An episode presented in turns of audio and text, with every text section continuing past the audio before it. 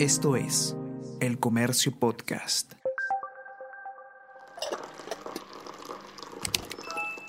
Hola, hola, ¿cómo están? Buenos días, espero que hayan amanecido bien. Está con ustedes Ariana Lira y hoy tenemos... Tenemos que hablar con Ariana Lira.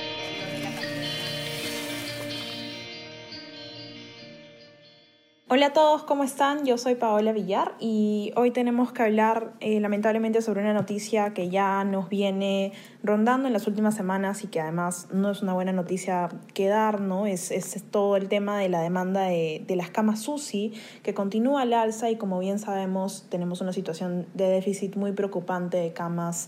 En algunos casos ya no hay camas y en, algún, y en otros casos está a más del 95% de su capacidad, no solo en hospitales públicos, sino también en el sistema privado.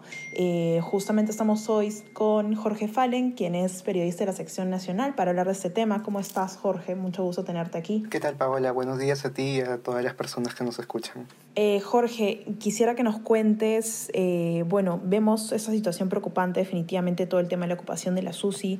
¿Qué regiones de pronto están ya en una situación de completo colapso con, con todo esto, ¿no? Y, y, y, en qué regiones todavía vemos como una ocupación de pronto en menor. No creo que sea muy menor, pero en todo caso imagino no tan grave como en otras. Eh, sí, mira, eh, desde hace ya varias semanas el diario eh, venimos eh, informando sobre eh, una mayor ocupación de las camas UCI, ¿no? Esto quiere decir que eh, la proporción de las que son utilizadas en relación con el total disponible cada vez va en aumento. Eh, esta situación se, bueno, se viene observando desde, desde inicios de diciembre, ¿no? Eh, se ido acentuando desde que comenzó este año, el 2021, y podemos ver que eh, ya en, en, algunas regiones alcanza los niveles críticos, ¿no? Eh, estamos, estamos haciendo un recuento eh, de cómo ha ido avanzando al, día de, ayer y supera el 95% en Lima Metropolitana y al mismo tiempo en, cuatro regiones más. ¿no? De est estas son eh, Ancash, Arequipa, Cusco y Huánuco Mientras que en Lambayeque, Tumbes y Ucayali, ya digamos que al, al cierre de ayer eh, no habían camas disponibles según el registro que lleva su salud, ¿no? Eh, sin embargo, hay, otro, hay otra variable, digamos, o mejor, mejor dicho, otra tendencia quizás aún más importante, ¿no?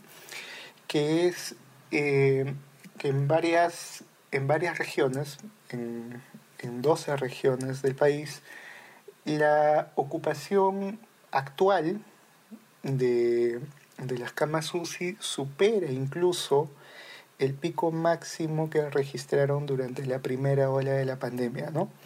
Eso, eh, digamos que es, es, es, un indicador no para decir alarmante, sino para, más que todo para, nos llama eh, la, atención y, y en estos sitios debería concentrarse un poco más la, eh, la atención, ¿no? Eh, el incremento de los recursos, ¿no? sobre todo para atender a pacientes, a pacientes graves. ¿no? Eh, te menciono las regiones. Además de, Lima Metropolitana, hemos podido ver que los casos o los las camas UCI ocupadas por COVID hasta el día de ayer eran mayores en Ancash, Apurímac, Cajamarca, Huánuco, Ica, Lambayeque, Moquegua, Pasco, Piura, Tumbes y Ucayali. ¿no? Digamos que en casi todas pertenecen al grupo de riesgo alto y riesgo muy alto que había calificado el gobierno días anteriores, ¿no? Digamos que ahí se ven como las cifras más preocupantes de, de lo que, en lo que respecta a la ocupación. Sí, más preocupantes sobre todo a futuro, porque teniendo en cuenta que estamos empezando la segunda ola, eh, estas regiones comienzan eh, la demanda de camas UCI para pacientes graves, incluso con niveles mayores a los que se registró durante la primera ola, ¿no? Uh -huh. Y en las próximas semanas o meses incluso podría aumentar y tornarse un poco más grave, sobre todo porque, bueno, eh, las listas de espera pueden aumentar eh, y tienen que, los pacientes tendrían que derivarse o el sistema de salud tendría que buscar una manera más eficiente de derivar a los pacientes a regiones o a lugares donde existen disponibles, ¿no? Pero claro, porque hay además regiones en las que, como bien apuntas en tu nota, no hay de por sí, ¿no? Eh, no solo las camas UCI, sino tampoco el personal, entiendo, que es un tema muy importante para el, el tratamiento en todo caso de, de, los pacientes COVID. Ese es el principal limitante, ¿no? Hasta el momento, el recurso humano que puede operar una UCI, como, como lo menciona la, la Sociedad Peruana de Medicina Intensiva, a quien consultamos para, para esta nota, eh, también eh, muestra su preocupación, sobre todo en lo que está sucediendo en algunas regiones. ¿no? Y por ejemplo, en el caso particular de Lima, que yo entiendo que puede tener una menor brecha en todo ese tema de eh, recursos humanos, ¿no? Dentro de todo es la capital, hay mayor personal aquí. ¿La situación también sigue crítica? Sí, bueno, digamos que Lima, Lima está al límite también.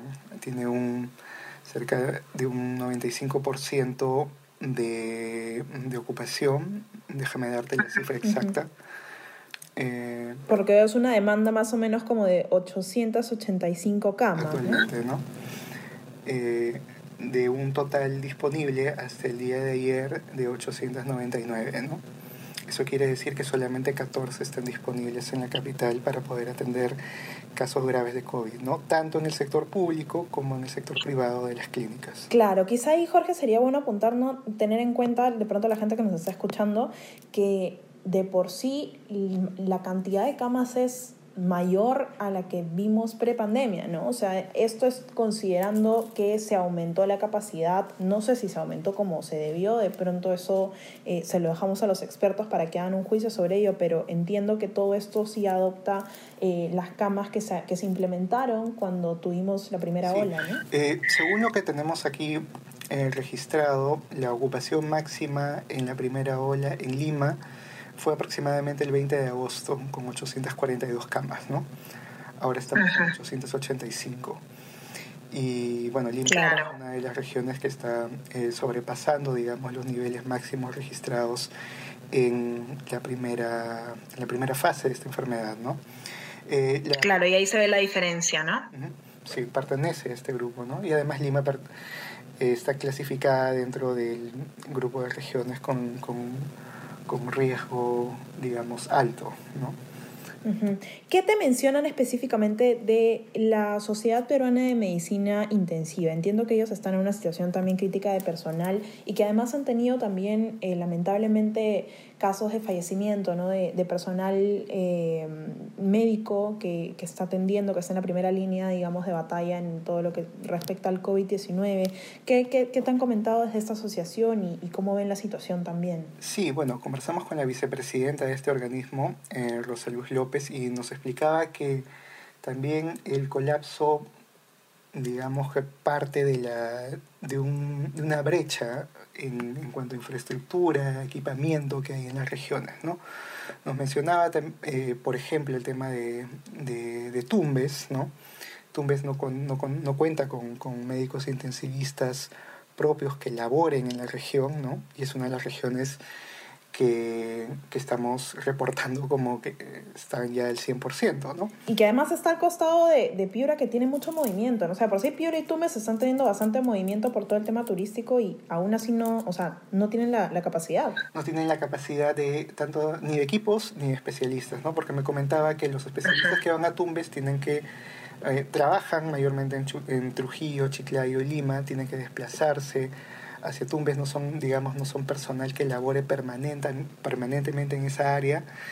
Eh, y mencionaba que esto genera más que todo precariedad porque hay veces, oportunidades en las que no pueden viajar o no pueden hacerse presentes y estos especialistas se, y los pacientes, perdón, se quedan sin un especialista que los atienda, ¿no? Claro, y acá lamentablemente también hay un déficit, entiendo, del el otro equipo que son ventiladores y no sé si tan fuerte el tema de oxígeno como antes, entiendo que ahora hay más capacidad, ¿no? Pero imagino que eso también es un tema que, que, que está afectando. Sí, desde luego, ¿no? Y y mm, lo que nos mencionaba la SOPEMI es que también, bueno, la brecha de intensivistas se observaba incluso desde antes de la pandemia, ¿no? eh, hay 750 médicos intensivistas registrados en el colegio médico, pero el Perú necesitaría, digamos que para estar relativamente bien, alrededor de 1500. ¿no? Eh, de estos de, de, estos 750 bueno algunos ¿no? Eh, a, algunos se les ha tenido que dar licencia porque presentaban comorbilidades no están laborando desde, desde sus domicilios no están no están en atendiendo personalmente, precisamente porque tienen estos factores de riesgo. Y cerca de entre 450 y 500, mencionaba la SOPEMI, que han quedado laborando directamente en los hospitales, ¿no? como intensivistas y también como eh, bueno, capacitando a otros médicos para que puedan ayudar en las UCIs. ¿no?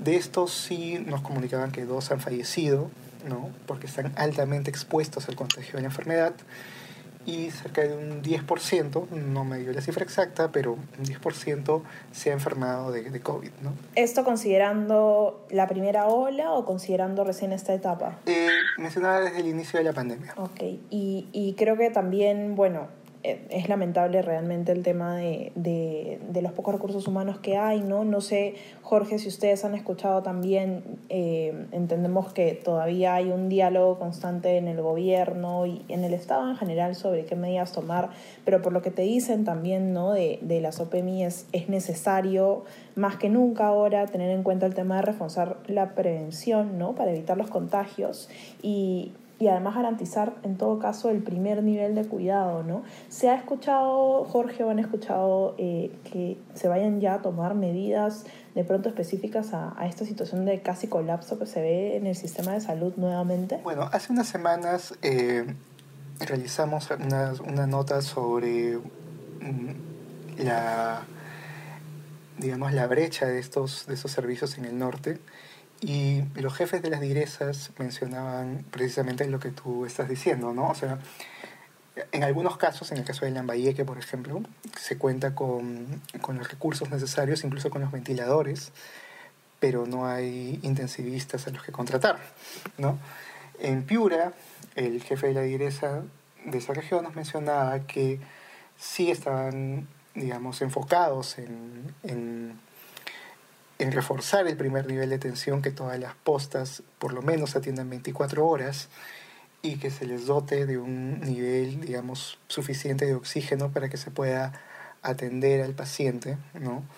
Eh, a, la, a, la, población que a la población del lugar, ¿no? Y no, no necesite ser trasladada a hospitales, ¿no? O sea, cortar el flujo de la enfermedad ahí para que no evolucione a casos más graves.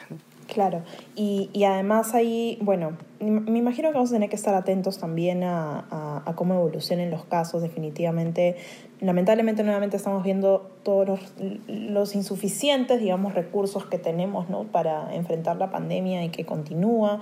Eh, te agradezco mucho, Jorge, por acompañarnos hoy día y, y, no se pierdan, los que nos están escuchando, no se pierdan la nota de Jorge en la edición impresa, también en la web eh, y, bueno, la constante actualización que vamos a tener también sobre este tema. Nuevamente estamos viendo muchos mensajes de personas que, que necesitan camas, que necesitan una atención inmediata y lamentablemente no hay la infraestructura, pero aún así seguiremos informando sobre, sobre la ocupación, sobre cómo vaya avanzando esto y no se olviden además del, del primer nivel de cuidado, ¿no? que es no exponernos y, y pues evitar que, que, esta cadena de contagios continúe.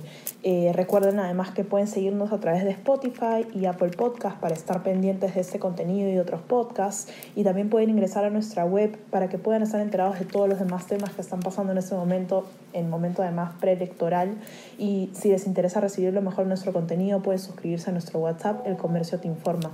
Muchísimas gracias Jorge por, por acompañarnos hoy día y, y espero que que podamos seguir informados de todo esto. Muchas gracias y te mando un abrazo. Igualmente. Esto fue Tenemos que hablar.